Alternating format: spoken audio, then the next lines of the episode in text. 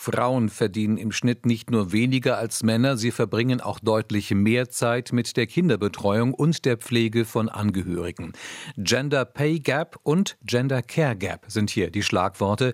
Wie diese beiden Begriffe zusammenhängen und was gegen diese Ungleichheit getan werden kann, schreibe ich jetzt mit einer Expertin. Professor Katharina Wohlig lehrt Gender- und Familienökonomie an der Universität Potsdam. Außerdem leitet sie beim DIW in Berlin die Forschungsgruppe Gender Economics. Guten Morgen, Frau Professor Wohlig. Guten Morgen. Fangen wir an mit der sogenannten Sorgearbeit, also Betreuung von Kindern, Pflege von Angehörigen. Wie entwickelt sich das zwischen Frauen und Männern über die Lebenszeit gesehen? Ja, äh, Sie haben es schon angesprochen, diese, diese unbezahlte Sorgearbeit, die setzt sich zusammen aus Kinderbetreuung, Pflege von Angehörigen, aber auch äh, allen möglichen Haushaltstätigkeiten wie Kochen, Putzen, Waschen, Erledigungen und so weiter. Und da gibt es eben, wie Sie es angesprochen haben, große Unterschiede in äh, der Zeitverwendung für diese Tätigkeiten zwischen Frauen und Männern.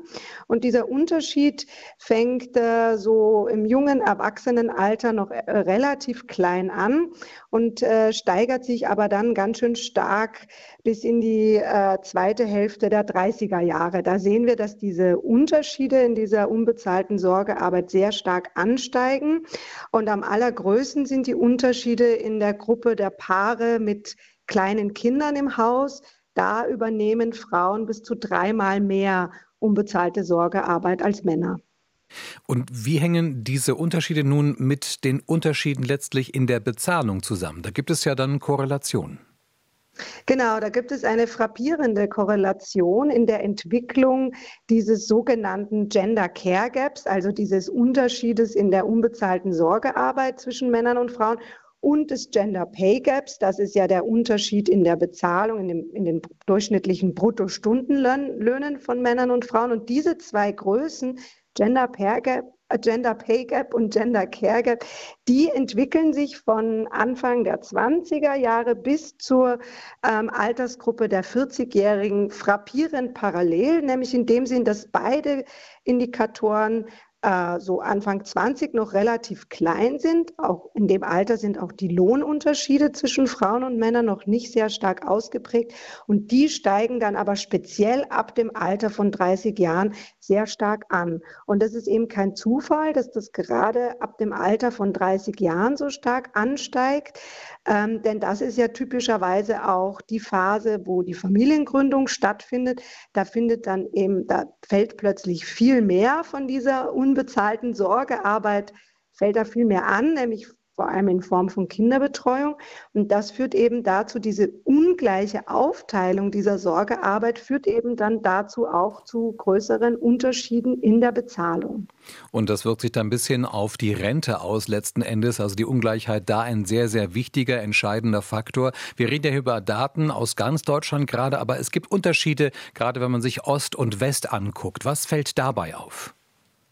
Ja, dabei fällt auf, dass beide Lücken, sowohl die Lücke in den Löhnen als auch die in der unbezahlten Sorgearbeit, in Ostdeutschland geringer sind als in Westdeutschland. Also der Gender Pay Gap ist in Ostdeutschland deutlich geringer, aber auch dieser Gender Care Gap ist geringer. Das bedeutet, dass Männer in Ostdeutschland ein bisschen mehr unbezahlte Sorgearbeit übernehmen als Männer in Westdeutschland und dass Frauen weniger davon, äh, Frauen in Ostdeutschland weniger davon übernehmen als in Westdeutschland.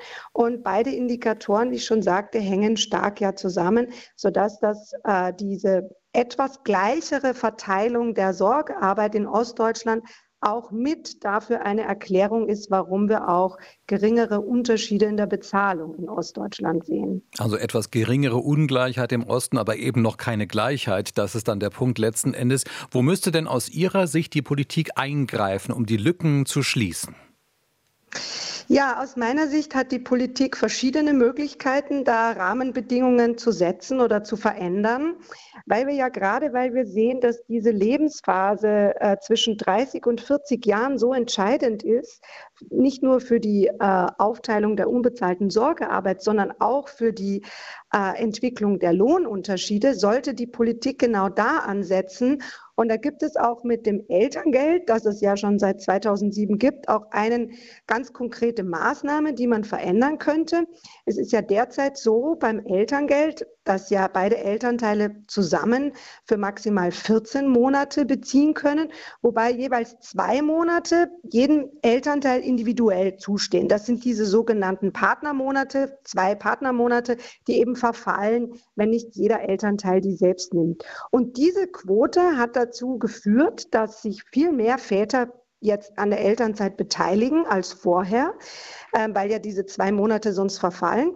Aber die allermeisten Väter nehmen eben genau diese zwei Monate und nicht mehr. Und da wäre eben schon ein Ansatzpunkt.